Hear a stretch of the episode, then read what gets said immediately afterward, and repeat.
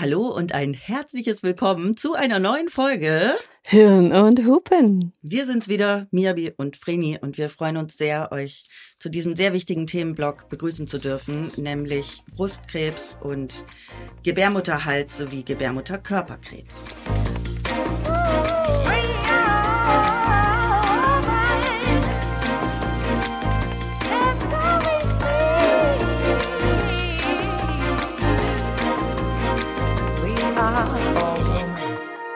Hirn und Hupen mit Mia Bikawai und Vreni Frost. Und wir freuen uns sehr auf unsere heutige prominente Gästin.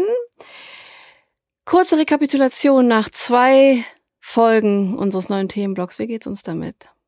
Boah, ich muss ehrlich sagen, ähm, mir geht's nicht so gut damit. Mhm.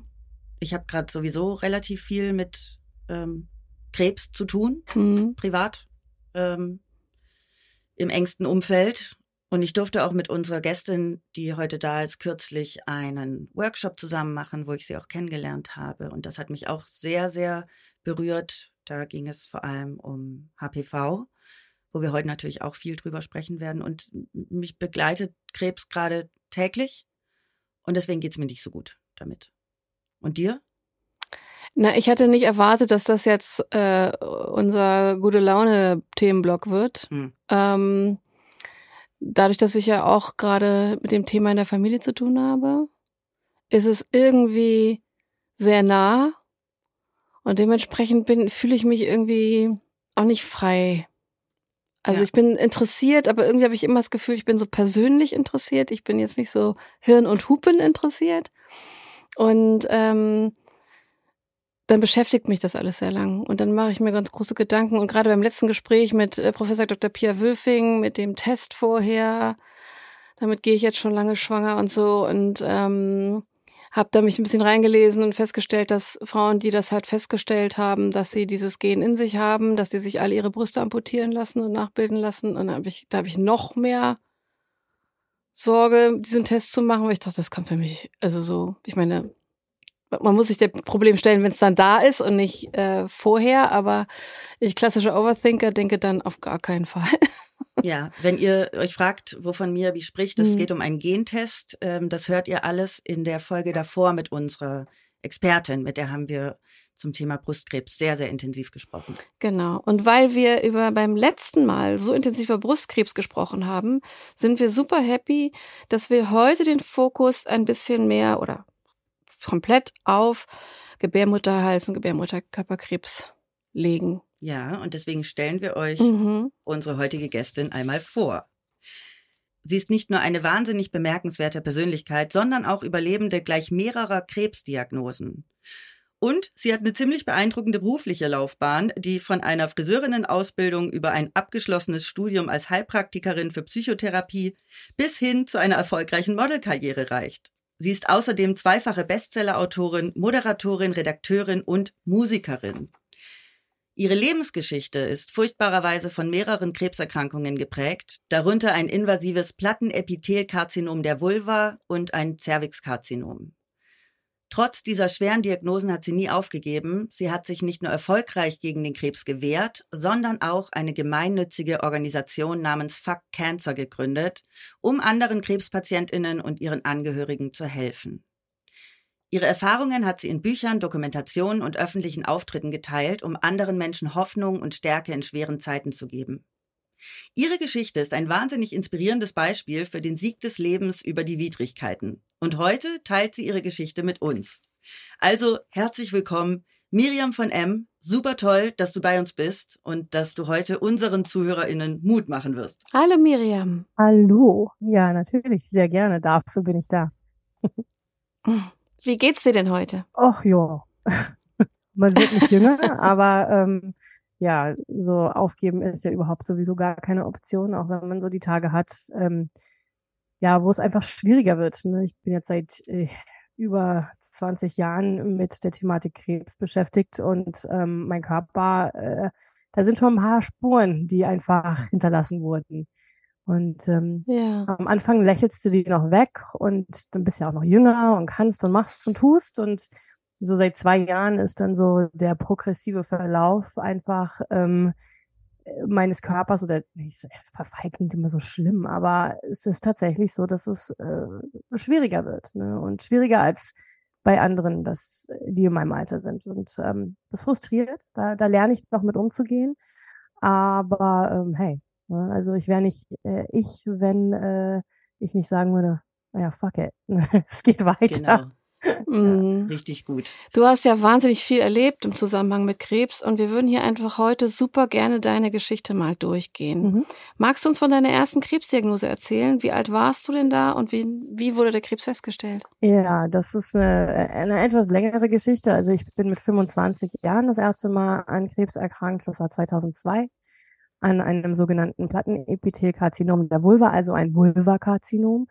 Im, mhm. äh, Im Vorfeld dazu habe ich überhaupt natürlich noch nicht mal gewusst, dass es sowas gibt. Also ähm, ich hatte noch Scherze drüber gemacht, weil mein Partner damals zu mir gesagt hat, Mensch, das sieht so nicht gut aus, das muss weg. Und ich so, was soll es denn sein? Schamlippenkrebs oder was? Ja, also.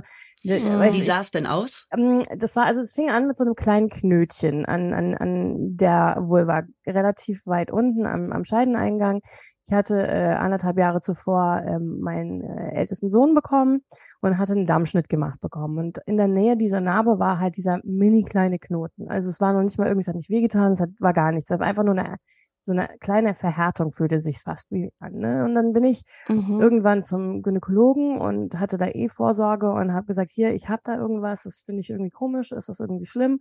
Und dann sagte er, ach nö, das wäre sicherlich von, äh, von dem Dammschnitt. Das müsste ein Faden sein, der sich halt nicht richtig aufgelöst hätte und sich dann verkapselt hätte. Ne, also so eine, oder eine oh. Narbenverhärtung, einfach nichts, nichts weiter Dramatisches. So, und ähm, er hat mir eine Salbe mitgegeben, hat gesagt, das macht das Gewebe so ein bisschen weich und ähm, damit soll ich halt regelmäßig schmieren. Ja, das habe ich dann getan und bin dann halt, ähm, das ist halt nicht weggegangen und das ist im Gegenteil, das ist immer so ein bisschen gewachsen. Es hat immer noch nicht wehgetan, nicht, gar nichts. Es war einfach nur da. Und das war mittlerweile, also am Anfang war es so Stecknadelkopf groß und dann ähm, ja, das ist so peu à peu ähm, ein bisschen größer geworden. Dann hast, kannst du sagen, das war vielleicht wie so, hm, ich weiß gar nicht, also einfach ein bisschen größer. Ich, irgendwann war es zum Schluss dann halt so groß wie, wie eine, eine Murmel, ja. Und ähm, ich habe dann wie eine ähm, Murmel. Wie eine Murmel. Ja, wow. kein, kein Witz. Also das, das ist, ich war ja zwischendurch so oft beim Arzt gewesen und äh, wurde ja immer falsch behandelt. Also ich bin dann wieder hin, habe gesagt, es ist größer geworden, ich weiß nicht. Und dann meinte er so, hm, vielleicht ist es doch keine Narbenverhärtung. Ach, es könnte, könnte eine Warze sein. Ich gebe Ihnen da mal, es gibt da so eine spezielle Tinktur, die machen Sie sich dann drauf und dann ähm, einmal die Woche und dann bin ich dann halt mit dieser Tinktur nach Hause und habe dann das da drauf gemacht. Ist natürlich nicht weggegangen. Zwischenzeitlich hat es dann auch angefangen, nicht weh zu tun, sondern bestialisch zu jucken. Also so richtig so wie so ein Mückenstich quasi. Also du hast echt so ja. richtig die brutale Lust, daran rumzukratzen. Und selbst wenn es kratzt und es offen ist, hat es immer noch weiter gejuckt, ja. Und mhm. ähm, dann habe ich, bin ich dann irgendwie wieder zum Arzt und gesagt, ja, echt, vielleicht vertrage ich das Zeug nicht, was ihr mir da gegeben habt, aber es ist, es juckt und die Oberfläche war mittlerweile so wahrscheinlich auch vom Kratzen etwas rau und offen. Und dann hat er gesagt, nee, also er glaubt schon, dass es eine Warze ist und jetzt sind mittlerweile schon so sechs Monate ins Land gezogen und ähm, er hat mir dann gesagt, er wird mir das dann vereisen. Das hat dann, diese Tinktur hat nicht gereicht. Okay. Ich gedacht, naja, vereisen. Alles klar, Stickstoff. Der Murmelgröße vereisen? Ja, die okay. war noch nicht, nee, die war noch nicht Murmelgröße. Das ist, die war okay. schon größer, aber äh, noch nicht so groß. Ja, also nach okay. der Vereisung ist es dann quasi explodiert, mehr oder minder. Ich habe das vereist oh. bekommen mit Stickstoff und dann ähm, bin ich halt nach Hause und noch nicht mal zwei Wochen später, das ist gewachsen auf einmal und es war, es hat geblutet, es hat genässt. Mein, mein, ich hatte immer so, so Tangas angehabt und ich, der String davon immer dran kleben geblieben auch, weil sich. Oh, ne, shit, hat es immer wieder aufgerissen. Genau, ja. Und ich habe dann halt, ähm, irgendwann habe ich gesagt, das kann ja nicht alles wahr sein. Ne? Also dann bin ich habe ich einfach gesagt, okay, ich gehe jetzt mal zu meinem alten Gynäkologen, der ähm, circa anderthalb Stunden Autofahrt weg war. Ähm, ich hatte nur gewechselt, weil ich umgezogen bin. Und ähm, aber also ich hole mir jetzt mal eine zweite Meinung ein, weil das kann ja nicht sein. Und als ich dann bei ihm auf dem mhm. Stuhl saß, sagte er mir direkt, wir müssen es wegmachen. Er hat mir nicht gesagt, was es ist. Er hat gesagt, es gehört da nicht hin. Ja, er wollte mir auch keine Angst machen wahrscheinlich. Ne, gehört da nicht hin. Wir machen das weg ich kann sie morgen einplanen für eine kleine Vollnarkose mit allem drum und dran. Ich so, äh, nee, äh, das kam mir dann doch zu schnell.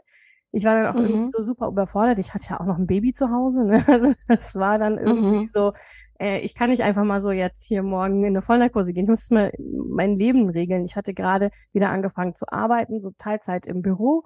Und ähm, der Job, der war noch relativ frisch. Da wollte ich nicht direkt schon wieder hier auf krank machen. Ne? Und ähm, man hat ja eh nicht leicht so als ähm, Mutter, frische Mutter und neuer Job und alles, ja. Also ähm, ja, dann habe ich noch mal vier Wochen gewartet und habe mir dann einen Termin im ambulanten Operationszentrum, da wo ich gewohnt habe, machen lassen.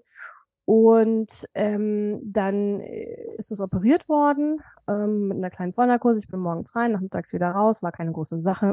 Ähm, und in dem Zusammenhang hat noch keiner von Krebs gesprochen? Nein, gar keiner. Überhaupt mhm, nichts. Mhm. Ne? Also ich bin, ich hatte zwar, ähm, irgendwann fängt man an, so komisches, ungutes Gefühl zu bekommen, aber ich habe das immer weggedrängt, weil ich dachte so, ach, weißt du, ich hatte ja nie, meine, niemand in meiner Familie hat Krebs. Es war alles irgendwie super weit weg und ich habe mir da irgendwie auch gar keine Gedanken gemacht, ja. Und ähm, dann, äh, es waren so fünf Tage nach der OP, haben mich die Fäden extrem gepiesackt. Und ähm, mhm. ich bin dann halt zum Gynäkologen, also zu dem ersten Gynäkologen, weil der war ja ähm, in meinem Wohnort und ähm, wollte mir einfach nur die mhm. Fäden quasi nachgucken lassen. Und er hatte mhm. dann auch, ähm, er hat dann geguckt und ist dann halt so gesagt, ja, das war halt alles gut.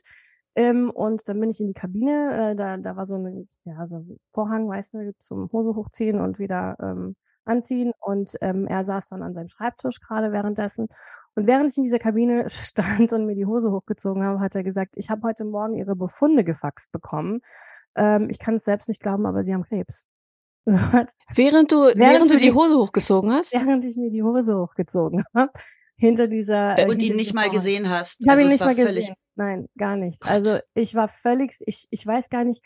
Ey, Ärzte sind manchmal so hart unsensibel. Ich könnte absolut. kotzen. Ich war, ich war so, ich meine, äh, ich war 25 Jahre alt, ne? Also für mich war das so, ich kannte so, für mich war Krebs tot. Ne? Man hat dann immer irgendwie ja, älte, ja. ältere Leute dran sterben sehen. Ich kannte da irgendwie keinen, der jetzt jünger war, aber es war einfach so, ich konnte das gar nicht greifen irgendwie. Ich fing an, in, sofort zu zittern. Mein ganzer Körper hat vibriert und gezittert und ich bin dann mir die Hose schnell hochgezogen, habe mich dann zu ihm an den Schreibtisch gesetzt und habe dann ihn erstmal angeguckt, total ähm, fix und fertig, weiß wie eine Wand. Und dann hat er angefangen, auf, sein, auf der, der Diagnosezettel ähm, da liegen gehabt und hat ähm, dann darauf angefangen rumzumalen und hat dann, ähm, ich habe tatsächlich noch diesen Diagnosezettel von damals und hat dann dann so eine Vulva gemalt und hat dann gesagt, hier war der Tumor, das und das und so ist es äh, rausgeschnitten worden. Und ähm, das ist zwar, die Schnittkanten waren zwar tumorfrei gewesen, aber ähm, man hat keinen Sicherheitsabstand gelassen, weil halt man präoperativ nicht gedacht hätte, dass das irgendwie Krebs sein könnte. Ja. Und dann saß er da und hat halt gesagt, naja, das Ding ist, ich habe äh, wirklich, ich habe noch nie jemanden wie sie gehabt. Ich habe keine 25-Jährige, die ein Vulvakarzinom hatte. Ähm, deswegen, ich kann Ihnen gar nicht genau sagen, wie es jetzt weitergeht. Ähm, ich kann Ihnen nur sagen, gehen Sie bitte in die Onkologie ähm, nach Wiesbaden. Was für ein Albtraum. Und ich habe dann da gesessen und habe mir nur gedacht, okay, ja, also wenn er nicht weiß, äh, was er mit mir zu machen hat, dann ist mein Schicksal besiegelt. Dann werde ich sterben, ganz, ganz klar. Ne? Ähm, ich habe dann einen, einen Termin gemacht in der Onkologie und ähm, musste dann auch nochmal zwei Wochen warten oder drei sogar, ich weiß es gar nicht. Tumor war ja raus, also erstmal, ne?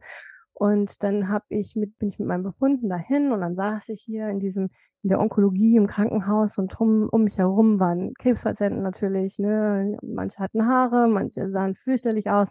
Und ich war mit einer Freundin damals da gewesen, weil ich wollte nicht alleine gehen dazu muss ich sagen, gerade zu diesem Zeitpunkt ist meine Beziehung auch zu meinem, zum Vater von meinem Sohn auseinandergegangen. Das heißt, ich habe das alles alleine gemacht. Ich habe mich auch alleine in die Klinik gebracht und dann mit dem Taxi quasi nach der OP wieder heimgefahren. Also das war äh, schon, man hatte so irgendwie das Gefühl, okay, irgendwie bricht meine ganze Welt zusammen und mhm. keiner war da, um mich irgendwie aufzufangen. Ne? Dann hattest du den kleinen Wurm da. Jedes Mal, wenn ich ihn gesehen habe, musste ich heulen, weil ich dachte, na geil, ich werde gar nicht sehen, wie er aufwächst. Ja. Und ähm, naja, dann, wie gesagt, saß ich in der Klinik. Ähm, und dann rief mich eine, eine Ärztin nach einer Weile auf und ähm, ich bin dann rein und dann das allererste, was sie, das ist wirklich ungelungen, sie hat eine Hallo gesagt und das allererste, der erste Satz, den sie zu mir gesagt hat, war, Ja, Mensch, ähm, ich, ich, äh, als ich den Befund eben gelesen habe, musste ich mich erstmal mit einem Kollegen beraten. Ich habe sowas noch nie gesehen bei einer Frau in ihrem Alter. Und wenn dir das jemanden in der Onkologie sagt, die tagtäglich mit gynäkologischen Tumoren zu tun haben, dann denkst du, okay, mein Gynäkologe wusste es nicht, die Onkologie weiß es nicht. Was zur Hölle mache ich jetzt? Ja. Oh Gott, ja. Und mhm. ich, ich, ich, äh, ich habe dann da, wenn sie es nicht wissen, was, was soll ich dann, was, wie geht's weiter? Und dann hat sie halt gesagt, na ja, ähm, in der Regel ist es so, also es haben natürlich, gibt's Vulvakarzinome, ganz klar, aber es haben immer Frauen jenseits der, der äh, Wechseljahre, also ältere Damen halt gehabt, ne? Und ähm, sie hat gesagt, in der Regel machen wir so eine sogenannte Vulvektomie. Und dann habe ich gesagt, eine Vulvektomie was? Und dann sagte mhm. sie, ja, das ist die Entfernung der äußeren Geschlechtsorgane. Und dann meine ich, was, was bedeutet die Entfernung? Und dann sagte sie, ja, wir müssen ihnen dann die Klitoris, die Schamlippen, alles wegschneiden, komplett entfernen. Die Klitoris? Alles, ja. Und alles? Alles. Und ich habe dann da gestanden, also ich bin aufgestanden dann und ähm, habe sie ganz, ganz empathisch angeschaut und habe ich gedacht, wie können Sie mir sowas überhaupt vorschlagen? Ich bin 25 Jahre alt. Und dann hat sie gesagt, naja, der ja. Tumor, ähm, diese Tumore bilden sogenannte Abklatschmetastasen. Das bedeutet alles, was halt der Tumor in umliegender Umgebung berührt hat, kann metastasieren. Und dadurch, dass da unten ja alles relativ eng zusammen besiedelt ist, müssen sie halt davon ausgehen, dass halt alles äh, weg muss, damit es halt nicht metastasiert. Und ich habe gesagt, sorry, also ich habe die ich habe gezittert am ganzen Körper. Ich habe die angeguckt, die war relativ jung noch. Ähm, ich denke mal in ihren 30ern. Und ich habe die angeboten und habe gesagt, ey, wissen Sie was? Dann sterbe ich lieber. Bevor sie mich verstümmeln, verrecke ich lieber. Und dann bin ich, habe ich einfach, ich habe sie einfach stehen lassen und einfach rausgerannt. Bin noch während ich rausgehe, da stand so ein, so ein, so ein Dings mit so Tabletts drauf. Ne? Dann habe ich das Ding noch umge aus Versehen umgeworfen. Das ganze Ding hat mit, weil da so ein Metallkram drauf war, einen riesen Krach gemacht. Meine Freundin so, oh mein Gott, was ist denn mit dir? Und ich habe sie nur geschnappt und bin rausgerannt, ja. Und ähm, dann äh, wollte ich erstmal gar nichts mehr davon wissen. Ich habe mir gedacht, fuck it, ne, ich bin, das Ding ist ja draußen, mir ging's ja super gut. Ich war ja echt ansonsten top gesund. Ne? Ich hatte nichts, ich war sportlich, ich hatte ja, ich war jung ne? und, und habe mein Leben eigentlich gerade angefangen, mehr oder minder. Und ähm, von daher war das alles so, so extrem surreal. Und ich bin dann aber, habe mich dann so verkrochen und ähm, die Klinik hat jeden zweiten Tag bei mir zu Hause angerufen oder auf meinem Handy damals so ein riesengroßes Nokia Backstein-Telefon. das hatten wir alle. Ja, ja, das war schon, das waren gute Zeiten irgendwie, weiß ich nicht. Auf jeden Fall ähm, riefen die ständig an und ich bin nicht drangegangen. Ich wollte einfach nichts davon wissen. Ich, ich habe mir gedacht, nein, ich, ich mache das nicht. Und hm, natürlich hat äh, meine Familie so sehr darauf gedrängt, also gerade ähm, Dorians Vater ähm, hat gesagt, mach das jetzt, auch wenn wir getrennt waren. Wir hatten noch ähm, relativ engen Kontakt zueinander.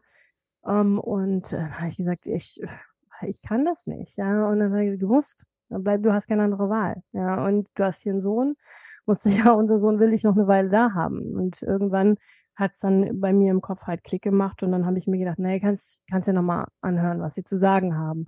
Und dann hat mich tatsächlich ähm, aus der Klinik der, ähm, die Sekretärin des Chefarztes angerufen und hat gesagt, dass der Chefarzt äh, mich gerne behandeln wollen würde, weil ähm, ich ein extrem seltener Fall war.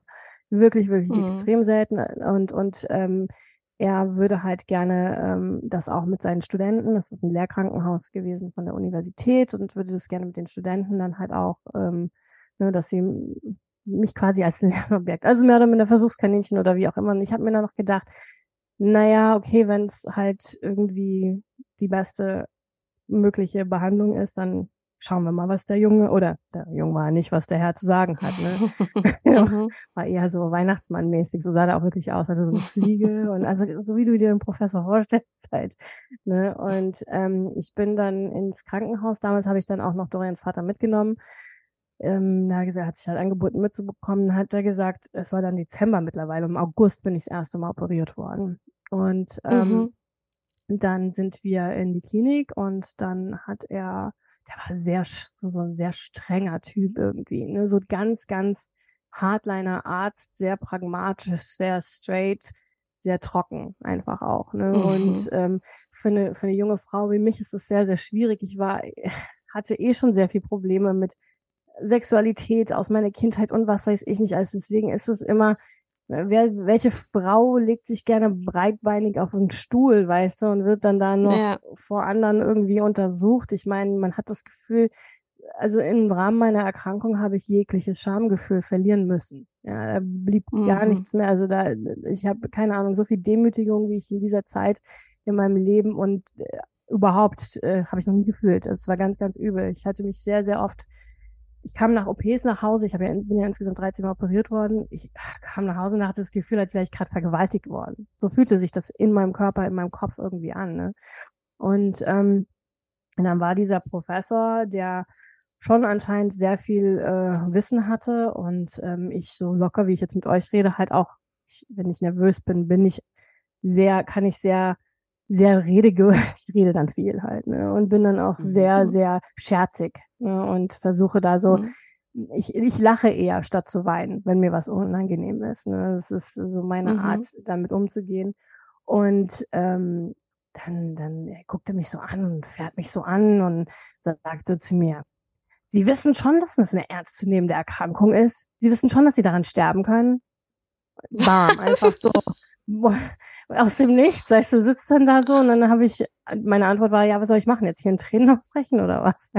Ja. Das war natürlich trotzdem ein Schlag ins Gesicht für mich, auch wenn ich das halt versucht habe zu verbergen.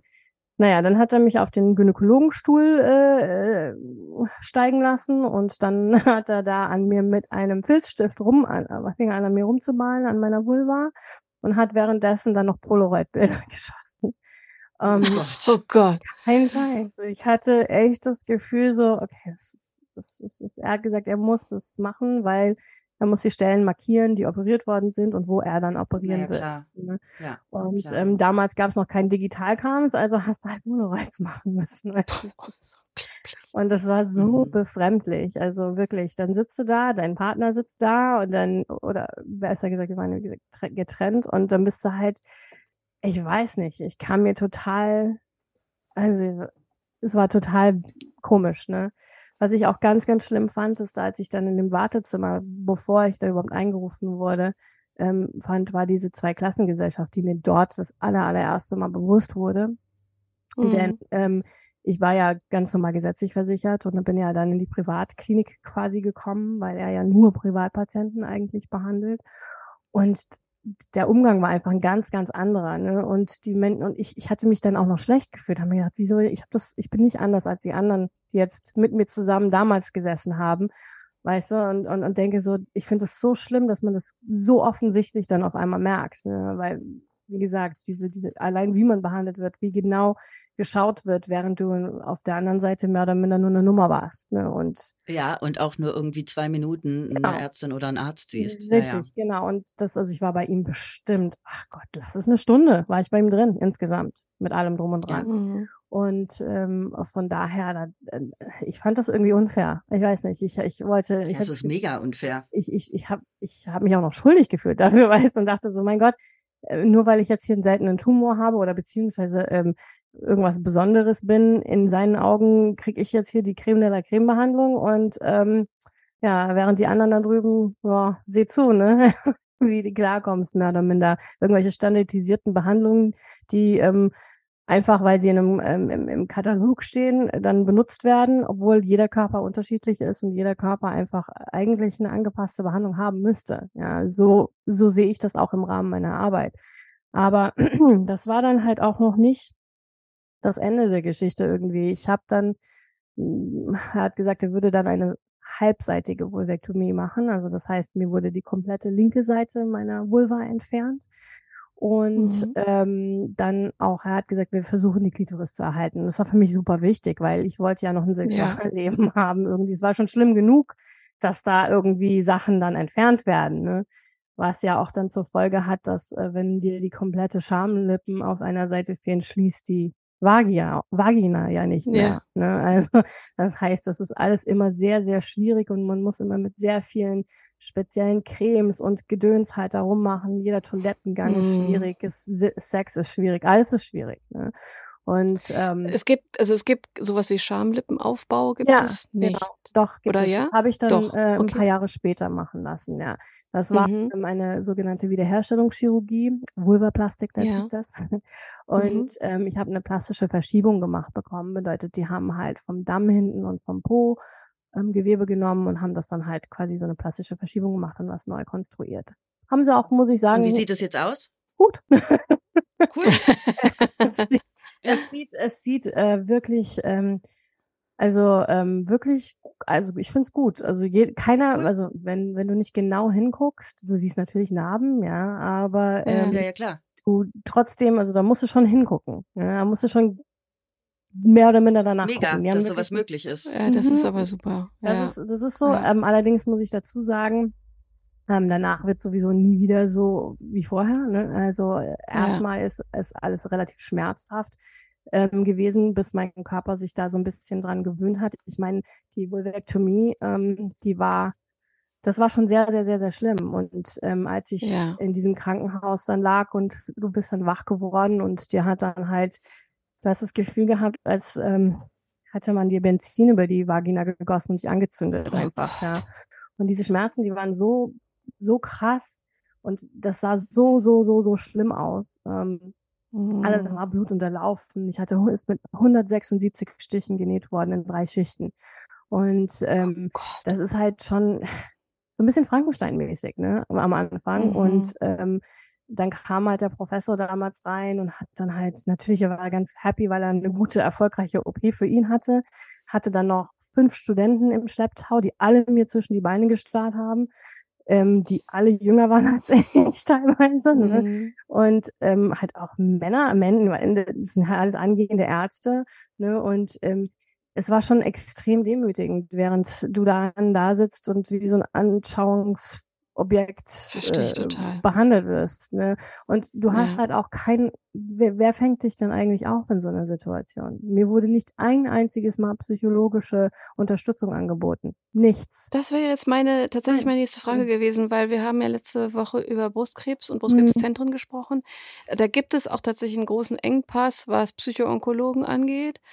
Aber ähm, es wird trotzdem tatsächlich verpflichtend aktiv angeboten in den Mhm. Brustzentren.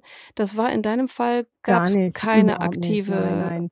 Nicht einmal äh, wurde das, äh, überhaupt nicht, auch kein Arzt hat sich mal groß da mit dir hingesetzt und dir gesagt, hier ähm, ne, können wir irgendwas für sie tun. Ich meine, das ist ja ein massiver Eingriff in deine Weiblichkeit. Ja. Ich meine, ich habe immer gesagt, naja, hätte ich mir lieber die Brust abnehmen lassen, ganz ehrlich. Ähm, eine Ja. Brust, ein Brustwiederaufbau ist natürlich auch nicht das Geilste, aber es ist halt, das ist mein, das ist, das, das macht mich zur Frau. Ne? Also ich, ich bin, das ist mein Geschlecht. Ne? Das ist das, womit du dich ähm, quasi fortpflanzt oder du dich halt auch, ähm, auch Spaß hast mit. Ne? Also das ist ja durchaus, ähm, vor allen Dingen, wenn man noch so jung ist. Du hast ja deine eigene Sexualität noch gar nicht wirklich entdeckt mit 25. Ne? Das dauert ja Ja. ewig lang, bis man da so viel Selbstbewusstsein hat, dass man irgendwie sagen kann, ja, ich bin voll einverstanden mit meinem Körper, ist mir egal, ich liebe ihn und das ist Mhm. gut so. Ne?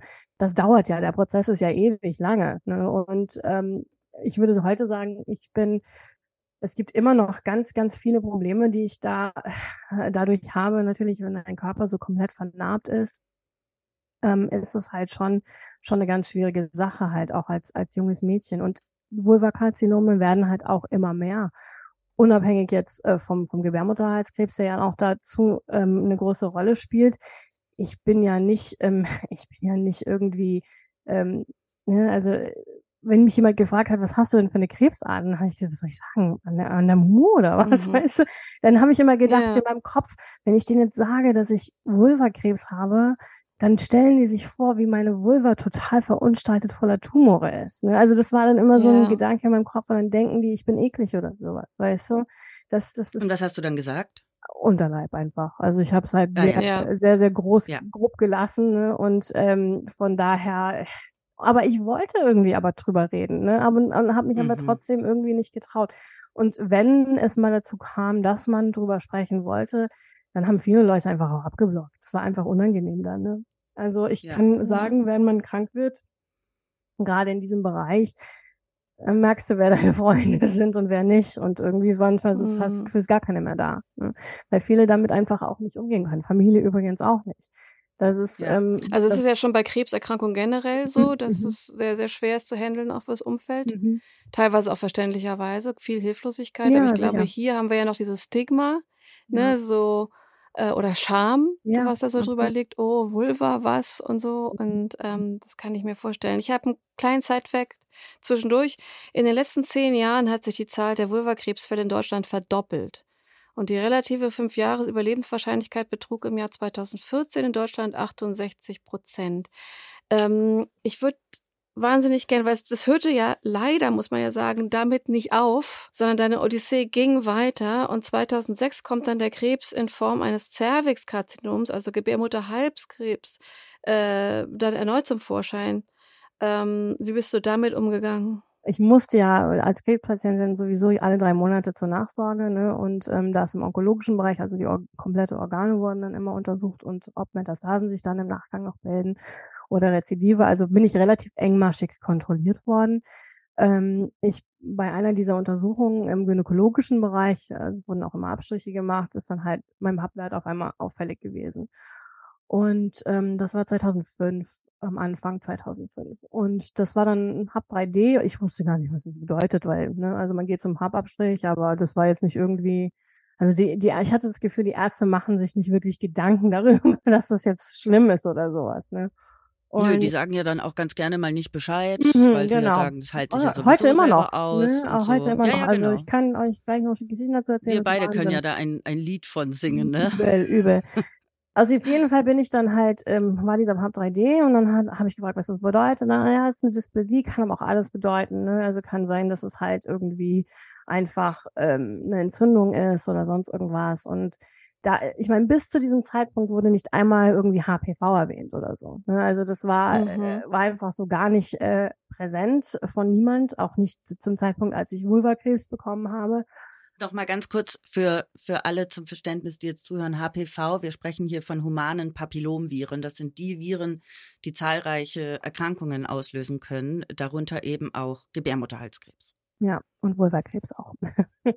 Und ähm, auf jeden Fall äh, ist das so, dass ich dann noch nie, also da, dann auf einmal ist es ist HPV gefallen. Ich so, HPV, was ist das? Ja, ähm, ja, Mhm. das ist ein Virus, der kann Krebs verursachen. So mehr wusste ich halt dann auch nicht. Und dann bin ich getestet worden und war dann HPV positiv.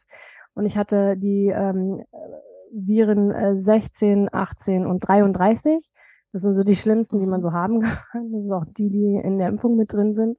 Normalerweise Die sogenannten Hochrisikotypen. Genau, die High-Risk-Typen, genau. Und ähm, ja, die sind natürlich dann für diese Dysplasie verantwortlich gewesen. Und dann haben die Ärzte zu mir gesagt, ja, also kommen Sie in drei Monate wieder, wir kontrollieren das, um ob sich das verändert oder wieder weggeht. Und ich habe mir noch gedacht, Moment, aber ich habe noch Krebspatientin. also ähm, Ja. wieso sollte das vor allem drei Monate? gehen? Ja, ich meine, Ja. wenn es beim ersten, also hat das bestimmt auch was mit dem Vulvakarzinom zu tun, habe ich mir dann halt gedacht. Keiner hat das irgendwie Ja. angesprochen, das war nur so für, für mich in meinem Kopf dann einfach, ne? Naja, Aber das wussten die schon, oder? Ah, Dass ich, das die, wow, ob die das wussten, das ist die Frage, ne? Also ich bin dann äh, so. in die Klinik zur Dysplasie-Sprechstunde und die haben dann halt gesagt, ja, also ähm, nachdem ich jetzt drei, äh, neun Monate diesen äh, PAP 3D hatte, äh, sollte ich doch mal zur Dysplasie-Sprechstunde gehen. Und ähm, dann haben sie erstmal eine Biopsie gemacht tatsächlich. Eine, eine Kolpo gemacht, also das ist so eine Kolposkopie, das, da wird das mit dem Mikroskop halt reingeschaut an, an die Vagina, das wird dann so mit Essigsäure abgetupft und dann gucken, können die gucken am Muttermund, wo sind Stellen, die irgendwie auffällig sind, weil die Essigsäure, die reagiert da drauf, die wird dann so weißlich. Ja. Und ähm, da Das Gute ist, was wir auch jetzt schon allen sagen können, das tut überhaupt Nein. nicht weh. Ich hatte das ja auch, denn der Uterus ist eigentlich schmerzunempfindlich. Und um Aber wenn man Dysplasie noch kurz zu erklären, eine was? Knipsbiopsien fand ich jetzt nicht so geil, aber ähm. Ja. im Grund, Aber Grunde es genommen geht. ist es so, ja, man kann es aushalten. Das ist jetzt nichts, ähm, um Gottes Willen. Genau. Es ist nicht schlimmer als ein Genau. Abstrich. So. Ähm, Ja. Und äh, von daher hast du, und das war total witzig, weil ähm, die hatten das auf einem Monitor. Ich konnte das dann halt sehen, die sind mit der Kamera da so ein bisschen rein. Ich auch. Hab Ich auch. Ich habe so eine Brille bekommen. Ja, Mhm. voll geil. Dann habe ich gedacht, okay, so sieht das da drin so aus, ja. Und dann haben die äh, da so ein paar Biopsien gemacht ähm, an diversen Stellen, wo sie dachten, okay, da könnte irgendwas auffällig sein. Und ähm, dann haben sie die zurückbekommen. Das hat nochmal drei Wochen gedauert und die Befunde. Und dann hatte ich ein ZIN 3, also schon ein PAP 4a. Und ähm, dann haben die gesagt, okay, ja, nee, wir müssen eine Konisation machen. Die Konisation ist eine Abtragung vom ähm, Muttermund zum Kegelschnitt wird dann gemacht und dann werden dann quasi die Stellen, die betroffen sind, entfernt, inklusive das Virus, ähm, das in der Regel dann mit weg ist. Ne? Und ähm, ich habe dann halt aber so Panik geschoben. Ich habe dann halt gesagt, naja, also bei mir ist das ja schon mal extrem ausgeartet. Ich hatte ja schon Vulvakrebs. Naja, hat er gesagt, können Sie mir bitte nicht die Gebärmutter einfach entfernen? Also ich will gar nicht mit diesem Risiko, gerade weil ich HPV habe und so. Ich hatte dann ein bisschen gelesen, man hatte ja Informationen gefunden, weil die Impfung auch kurz vor der Zulassung stand dann. Und ähm, dann hat er halt gesagt, na, er, hat er sich total lustig über mich gemacht noch und hat zu mir gesagt, naja, wissen Sie, wir müssen ja hier nicht mit Kanonen auf Spatzen schießen. Sie sind noch jung, Sie sind oh. unter 30, Sie äh, wollen bestimmt noch Kinder. Ich so, ich habe eins. Ich bin glücklich, dass es gesund ist. Ich möchte es auch aufwachsen sehen. Bitte nehmen Sie mich ernst. Ich möchte, dass meine Gebärmutter rausgenommen wird. Bitte. Ich habe ihn, an, ich habe ihn wirklich angefleht. Und ähm, ich möchte diese Last von mir weghaben. Ich möchte das Gefühl haben, ich kann wieder etwas freier atmen und leben, ne? bevor es überhaupt dazu kommt, dass ich irgendwann richtig krank bin und dann nicht mehr kann.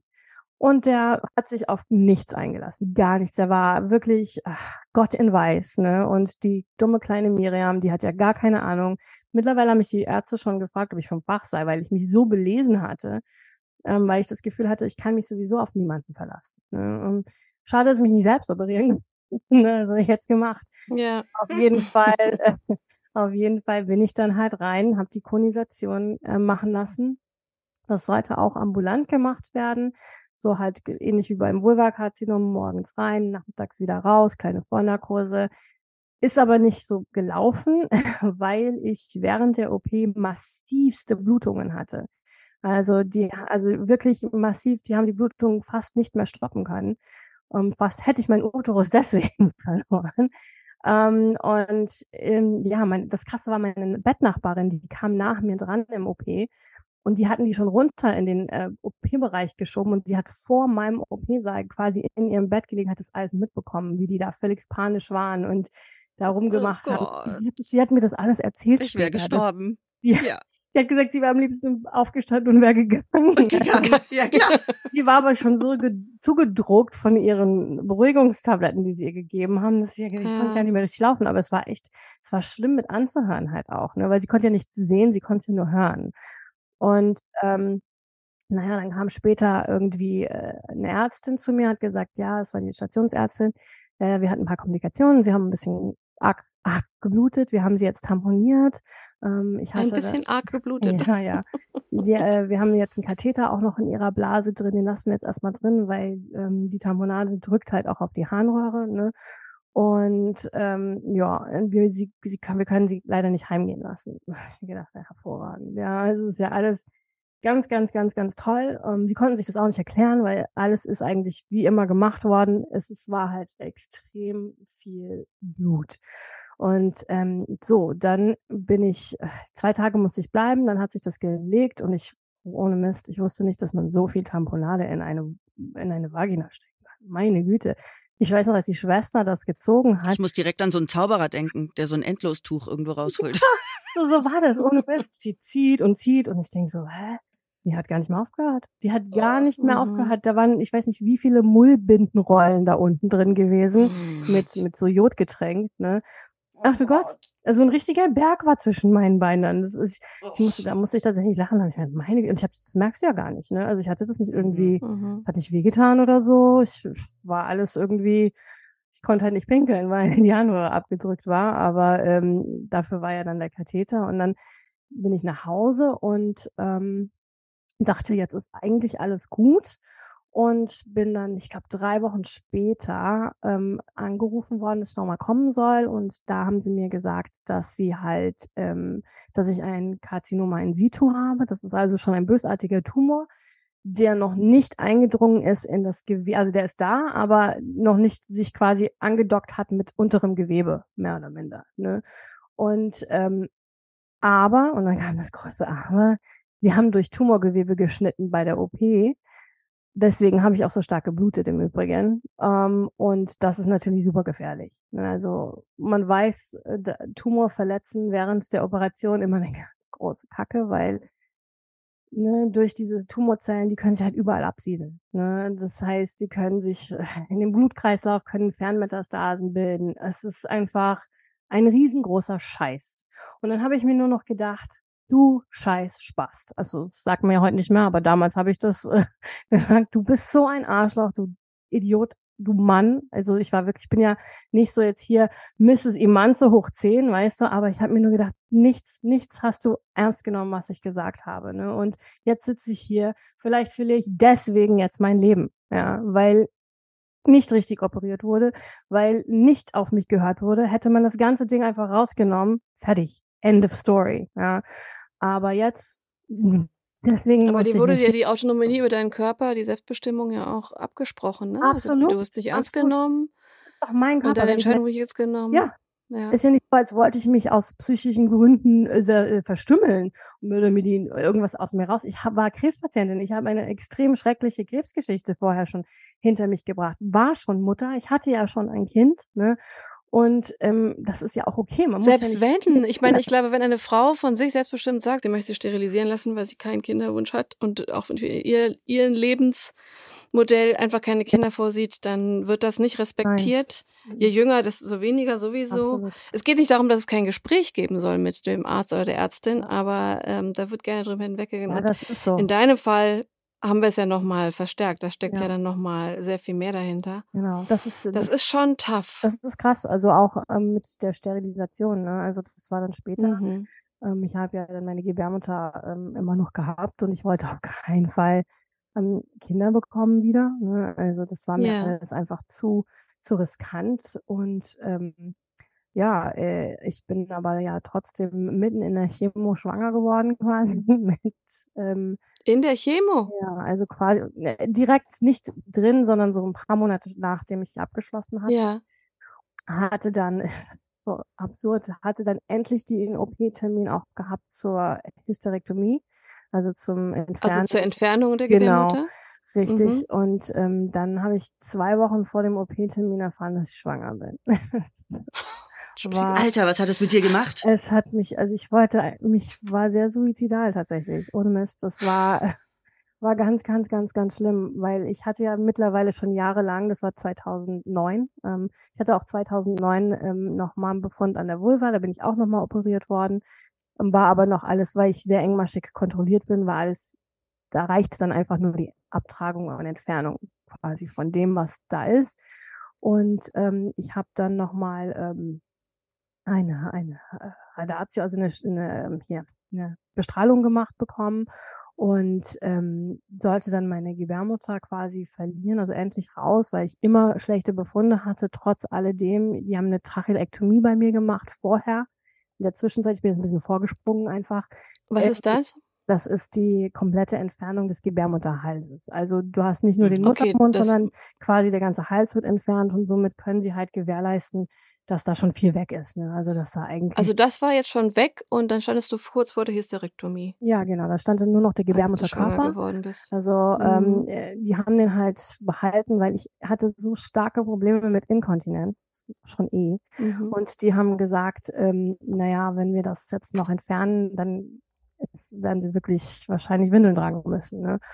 Und ähm, dann haben wir halt überlegt, weil die Mutterbänder das noch so ein bisschen zusammengehalten haben, alles, um das halt ähm, zu kontrollieren. Ich hatte auch bis dato dann immer, okay, meine Befunde waren okay an, an, an dem Bereich, was ich noch an Gebärmutter hatte.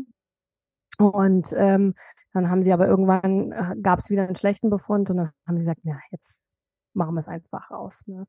Und ähm, ja, ich hatte meine Verhütung zwei Monate vorher abgesetzt, damit der Zyklus sich reguliert, also die Hormone sich regulieren und wenn die Gebärmutter dann weg ist, du nicht ganz in ein Hormonchaos stürzt, ja. Ähm, ja. Und das hatten sie mir auch so empfohlen und die haben auch gesagt, na, sie können gar nicht schwanger werden. sie können nicht schwanger. Es ist nicht so, als hätte ich jetzt provoziert oder sowas. Ne? Also wir haben da schon, ich hatte äh, mit Gabriels Vater äh, vielleicht einmal Verkehr, weil er war nämlich, wir waren beide im Studium zu dem Zeitpunkt noch und er war auf einer Exkursion drei Monate. Ich habe ihn halt drei Monate, wir haben uns einmal getroffen zwischendrin. Ne? Und ähm, da ist das dann auch wohl passiert. Und ich war gerade in meinem letzten klinischen Praktikum. Ich habe ja an der um, ähm, Uni Mainz studiert und habe zusätzlich zu meinem ähm, Studium noch eine Heilpraktika-Ausbildung gemacht und war in meinem letzten klinischen Praktikum gerade in im Werra-Meißner-Kreis, das ist so hier äh, Nordhessen, und ähm, war in der Abteilung Sucht, Krisenintervention und Entgiftung. Und ähm, das ist eine geschlossene äh, Station und ich bin, es hat mir unheimlich viel Spaß gemacht, diese letzte Station, obwohl ich eigentlich gar nicht zu den Drogensüchtigen wollte. Immer, ich habe mir so, ah, das hebe ich mir zum Schluss auf. Ich bin da gar nicht so, aber die beste Zeit irgendwie. Und mir war so schlecht. Mir ging es so kacke. Ich hatte irgendwie, ach, jeden Morgen saß ich da und habe mir gedacht, Mann, ich habe mir irgendwie den Magen verdorben. Und ich habe immer super gerne Chai Latte getrunken, habe ich mir morgens mal beim Bäcker geholt. Und ähm, oh, der war auch ekelhaft, ja. Und dann meinte die eine Stationsschwester zu mir, ach, vielleicht sind sie schwanger. Und ich gucke die so an und sage, nee, ich kann keine Kinder mehr kriegen. Das war so ganz plump, ne? Also das ist so, war irgendwie gar nicht in meinen Gedanken, Aber, nicht null, mhm. einfach gar nicht. Und aber dann Wie ist es denn dann weitergegangen? Weil ich meine, du hast gerade von Gabriel gesprochen. Ich denke mal, das ist dann dein zweiter das Sohn. Das ist mein zweiter Sohn, genau. Also wir haben eine ganz. Sie haben die anscheinend nicht die Gebärmutter äh, rausgenommen. nee. Ich hatte tatsächlich in meinem ja. Kopf gehabt, naja, Mensch, also wenn alle Stricke reißen, die können ja einfach alles rausnehmen auf einmal, ne? Hier ist ja noch ganz am Anfang. Gebärmutter inklusive allem, was drin ist, ja. So ganz absurde Gedanken hatte ich in meinem Kopf. Auf jeden Fall, als ich diesen Test da gemacht habe nach dem Dienst, bin ich dann zum Schlecker, den gibt's ja schon lange nicht mehr, und ähm, habe so einen ganz billigen 5-Euro-Test gemacht, ja. Und ja, direkt positiv, ne? Ich habe, glaube ich, drei Stunden geheult, drei Stunden locker. Also ich kam, kam gar nicht klar und wusste auch nicht, was ich machen soll. Ich habe dann halt irgendwie gedacht, so verdammt, ähm, mein Leben ist vorbei und ich kann keine Kinder mehr jetzt kriegen. Ich bin doch krank. Und auch sein Vater hat sich zwar irgendwie gefreut, aber ähm, hat auch gesagt, Mensch, was machen wir denn jetzt? Du bist krank. Ich meine, es ist ja nicht nur, ist ja nicht nur mich, dass das betrifft. Ne? Also da ist jetzt noch ein Lebewesen, ähm, das halt auch Behinderungen haben könnte durch die Chemo, durch die Bestrahlung. Wer weiß, was das für, für ähm, ähm, Auswirkungen. Auswirkungen letzten Endes hat, genetische Schäden hinterlässt oder sonst irgendwas. Ne? Also das kann ja alles Mögliche, da können ja Behinderungen höchsten Grades rauskommen. Und ähm, ich habe mir gedacht, das kann ich alles gar nicht aushalten. Unabhängig davon ist, was passiert, wenn ich jetzt einen bösartigen Tumor in der Schwangerschaft habe und Chemo wieder brauche und ich dann hochschwanger bin. Ne? Also das waren so viele krasse Gedanken in meinem Kopf und ich bin wirklich zu fünf verschiedenen Ärzten gerannt und habe gehofft, dass mir ein Arzt sagt, wir müssen, sie müssen die Schwangerschaft terminieren, also eine Abtreibung machen. Also ich wollte, dass mir jemand diese Entscheidung abnimmt mhm. und zu sagen, ja, sie müssen es machen, weil es ihre Gesundheit so stark gefährdet. natürlich hat es keiner gemacht. Keiner. Keiner hat das gemacht. Alle haben gesagt, wir können es probieren. Ähm, sie können es als letzte Chance sehen. Ähm, es ist natürlich eine Hochrisikoschwangerschaft, aber ähm, ja, keiner hat gesagt, machen Sie mal das Kind.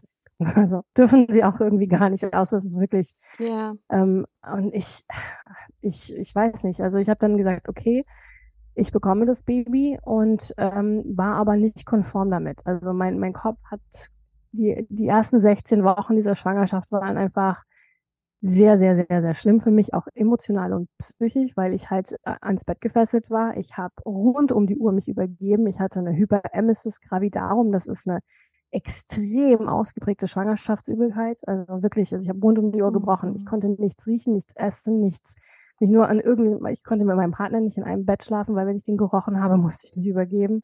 Wir mussten den Hund mhm. loswerden, wir mussten Duschgels finden, die gar keine Duftstoffe haben. Ich war total kraftlos. Ich habe 16 Kilo abgenommen. Ich war eh relativ schlank zu dem Zeitpunkt. Ähm, ich habe, glaube ich, noch 43 Kilo gewogen dann irgendwann. Und Alter, äh, also du hast in der Schwangerschaft abgenommen, das natürlich. Ja, es war alles ganz, ganz schrecklich mit, mit der ganzen äh, Schwangerschaft. Ich meine, zehn Monate fast nur im Bett liegen und ähm, alles. Und dennoch ähm, habe ich ihn dann gesund und munter irgendwie auf die Welt gebracht, per Kaiserschnitt. Und ähm, habe dann gesagt, naja, wenn ihr ihn jetzt per Kaiserschnitt rausholen müsst, ich kann ja nicht normal entbinden, ich hatte ja keinen Gebärmutterhals und nichts. Ja, genau. Ähm, und auch die Ärzte haben gesagt, wenn er durch die Scheide müsste, das würde meine ganze Scheide zerreißen, weil es ja alles Narbengewebe ist von den OPs. Oh, Gott, Das, oh heißt, Gott, oh Gott. das Narbengewebe dehnt sich ja nicht, ne? Also reißt es einfach auf und dann würde ich verbluten. Mhm. Also habe ich gesagt, nee, äh, dann machen wir doch den Kaiserschnitt, ne? Ja. Und ähm, ja, dann kam Da hast du wahrscheinlich eh gedacht, ey, nach all den OPs, die ich hatte, ist jetzt auch schon egal. Ja, es war, also es ist dann echt völlig Swumpe und die haben auch gesagt, die finden das gut, weil wenn der Bauch auf ist und das Baby draußen ist, können sich die Organe nochmal genauer anschauen und ähm, auch die Eierstöcke genauer anschauen und alles nochmal genauer gucken. Und dann habe ich gesagt, oh, dann können mir ja direkt dann auch die Gebärmutter rausnehmen. Dann sagte der Arzt tatsächlich, das können wir nicht. Ich so, was? Warum nicht? Und dann hat er gesagt, na ja, weil sie sie für die Rückbildung machen. Das machen wir nur, wenn sie jetzt zum Beispiel verbluten, die Gefahr, also eine ganz, ganz hohe Lebensgefahr besteht in dem Moment. Ne? Die gucken sich alles an, weil die Rückbildung unheimlich wichtig ist, auch für das ganze Becken, für alles. Und die Gebärmutter Mhm. zieht sich dann halt zusammen. Ne? Und das ist, äh, also wir einen äußersten, äußersten Notfall. Ähm, und dann habe ich gesagt, Hast du deine Gebärmutter jetzt du noch? wirst es nicht glauben, ich habe sie immer noch. Ja. Sie soll bei dir bleiben. Aber sag mal, wir haben Ja. jetzt vorhin gar nicht darüber gesprochen. Wir waren ja beim Gebärmutterhalskrebs und der ganzen Diagnose und dann kamen wir jetzt zur Schwangerschaft. Wie ist denn der Stand heute und äh, wie ist es denn quasi für dich weitergegangen mit dem Krebs? Ja, ich habe dann im, also nach Gabriel ging es mir erstmal eine Weile okay. Ich hatte ähm, immer so zwischen PAP 2 und PAP 1, also das waren immer auch ganz okay, die Befunde. Ich habe irgendwann dann die Krise bekommen bin nicht mehr zum Arzt gegangen, weil ich, äh, ich weiß nicht, äh, so ein psychisches Loch halt gefallen bin.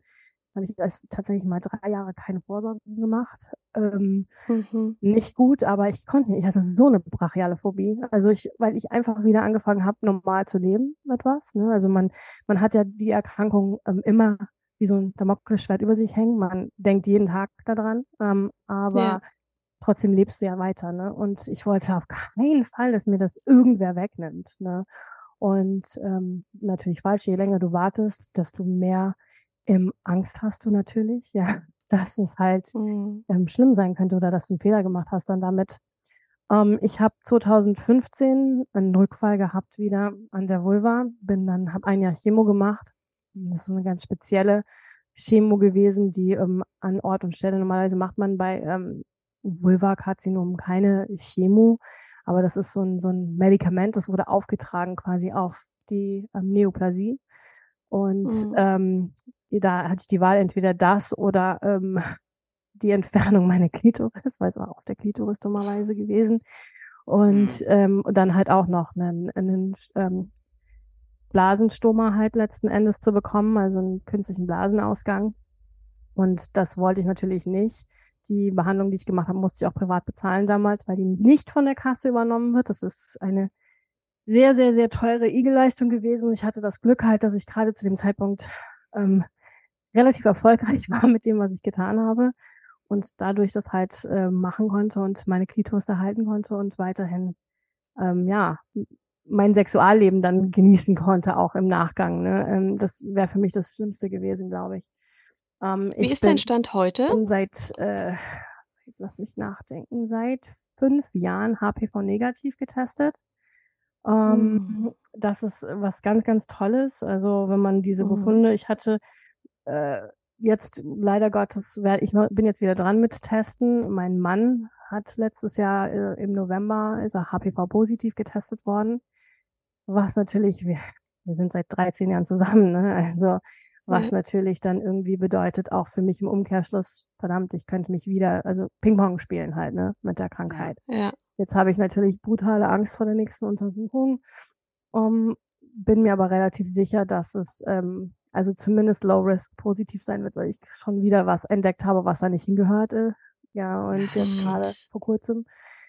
Ansonsten ist es was, ich beobachte es bei meinen Patienten. Ich habe jetzt in den letzten Jahren meine Organisation mit Verkehren, so hattet ihr erwähnt, ich habe ja die Organisation gegründet, ähm, um halt Menschen beiseite zu stehen, die ähm, halt nicht so eine kräftige Stimme haben wie ich letzten Endes, ne, weil ich sehe, was die Ärzte machen, ich sehe, was was versäumt wird und ich bin einfach laut und böse dann.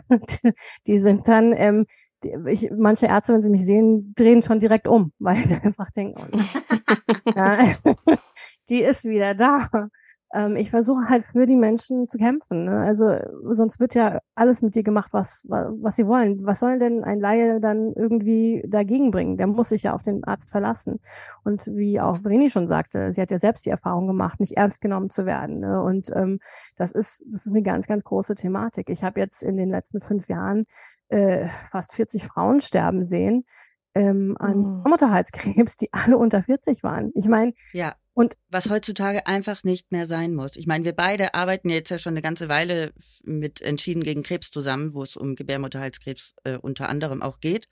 Und es muss einfach nicht mehr sein, weil man gerade bei frühzeitiger Erkennung es so gut heilen kann. Ähm, die Organisation verlinken wir euch natürlich in den Show Notes. Und aber zum Abschluss, ich meine, wir haben jetzt so, so viel gehört und ich weiß auch durch unsere Gespräche, dass das noch nicht alles ist. Aber ich hätte gerne oder wir hätten gerne zum Abschluss von dir noch irgendwie so ein, so ein Fazit oder auch ein, ein Ratschlag für alle, die betroffen sind.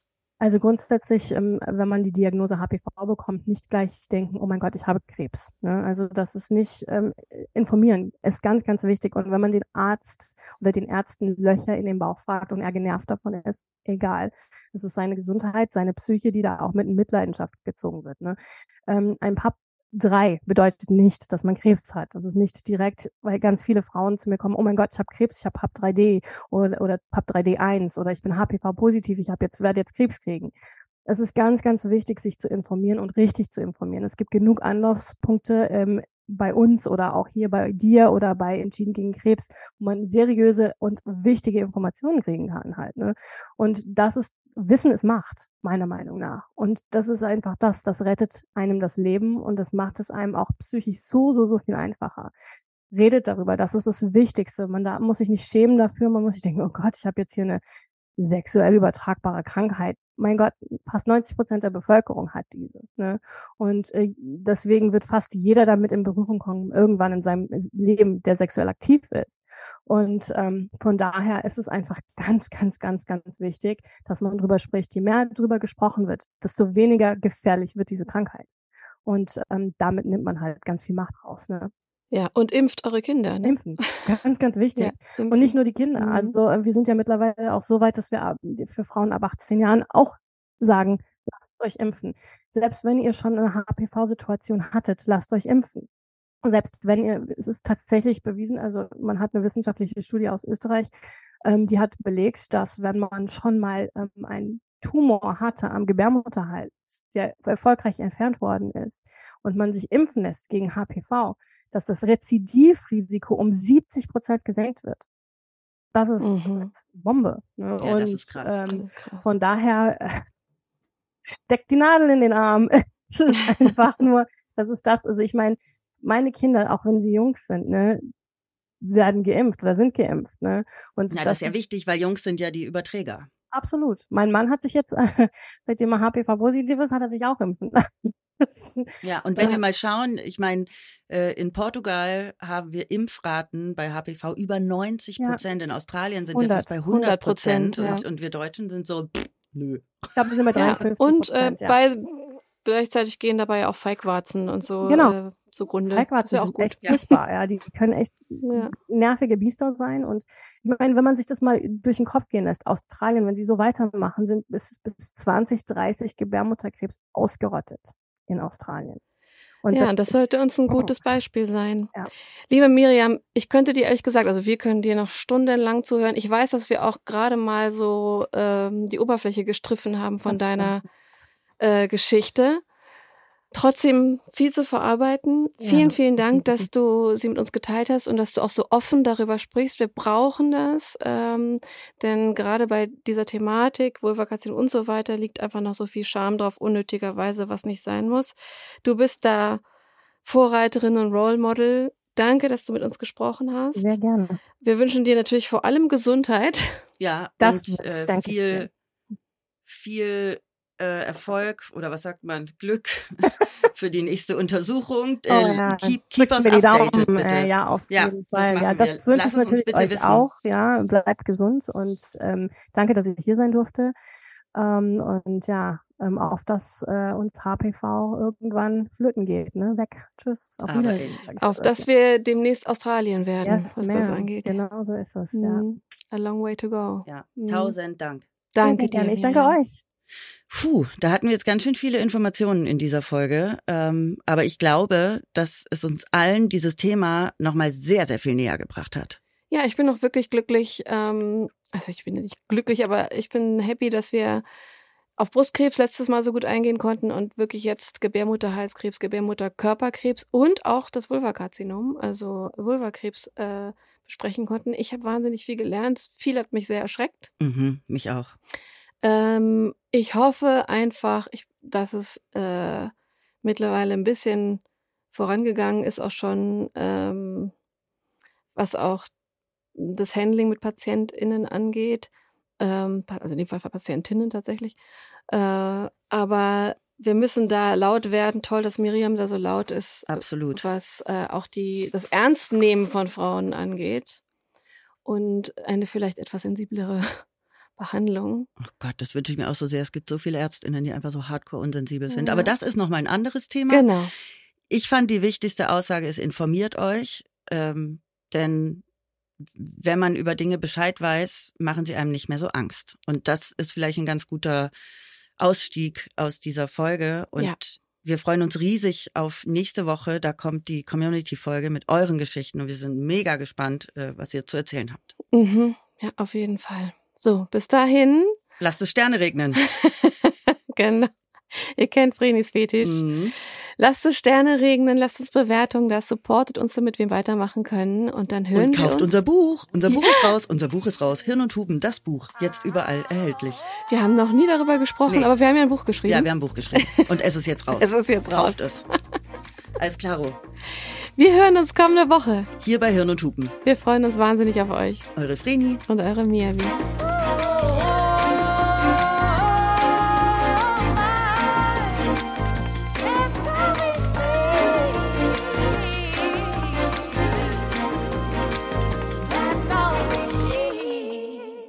Hey, Hirn und Hupen ist eine Produktion von Studio Trill.